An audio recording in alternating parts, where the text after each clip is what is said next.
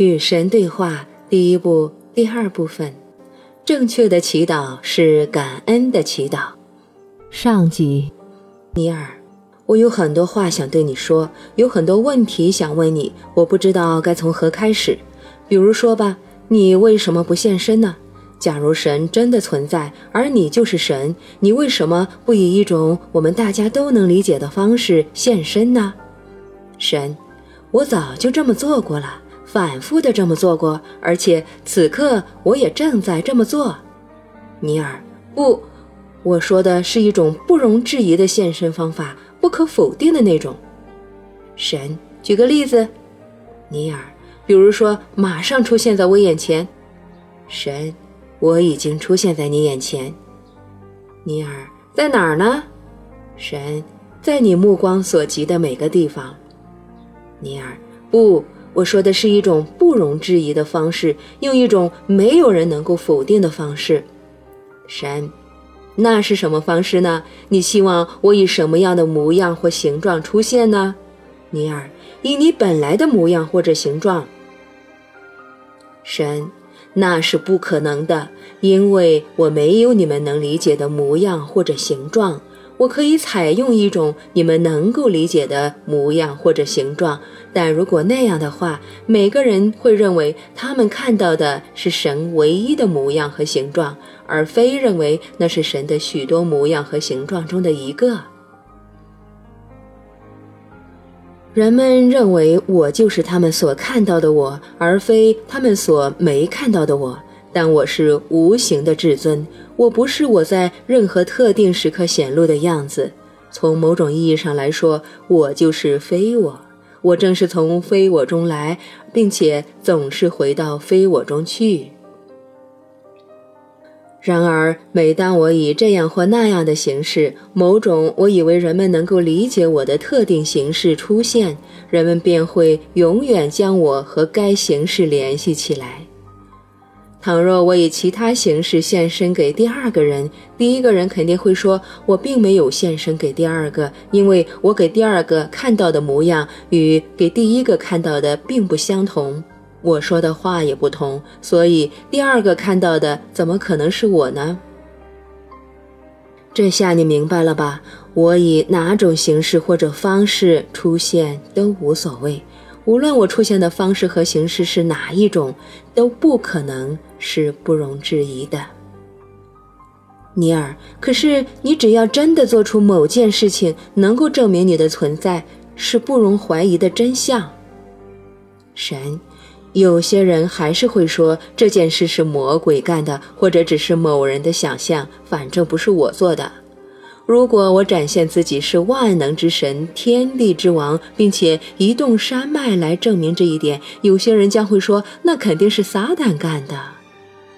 这种说法确实有道理，因为神显露神性的途径并不经由外在的观察，而是经由内在的经验。如果内在的经验显露了神性，那么外在的观察便是多余的。如果外在的观察是必须的，那么内在的经验便是不可能的。因此，如果现身遭到要求，它便不会实现，因为要求这种行为本身已经宣布神并不存在，宣布神从未显露过。这样的宣言催生了神不现身的经验。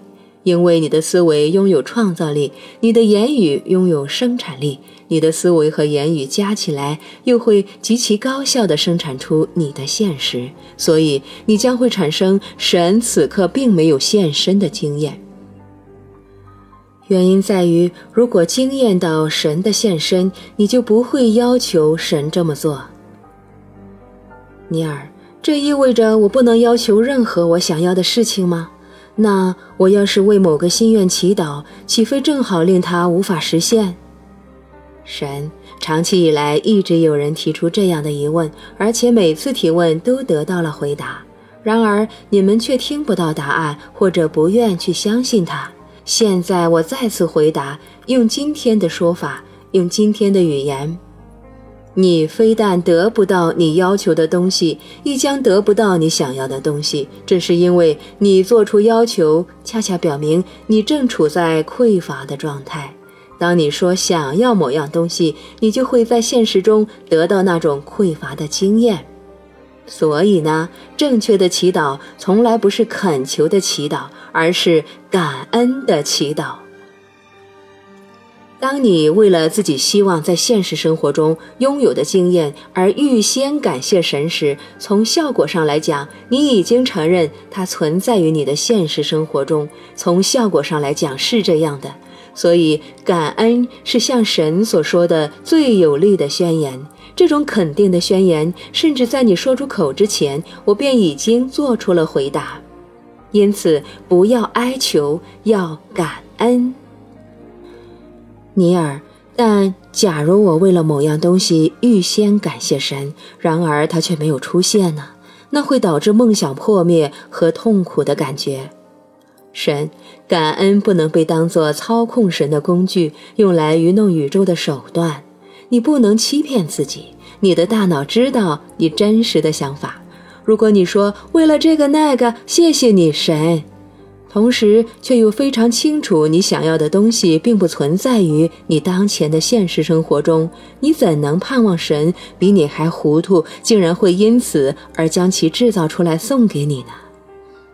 神知道你所知道的，而你所知道的则表现为你的现实。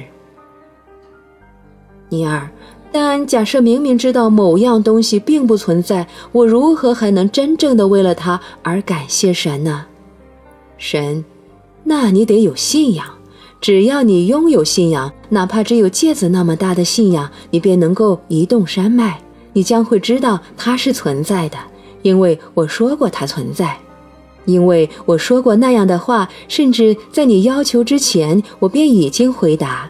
因为我曾以所有想象所及的办法，借由所有你能叫出名字的老师之口说过：无论你选择的是什么，只要以我的名义去选择它，它便会实现。请接着收听下集。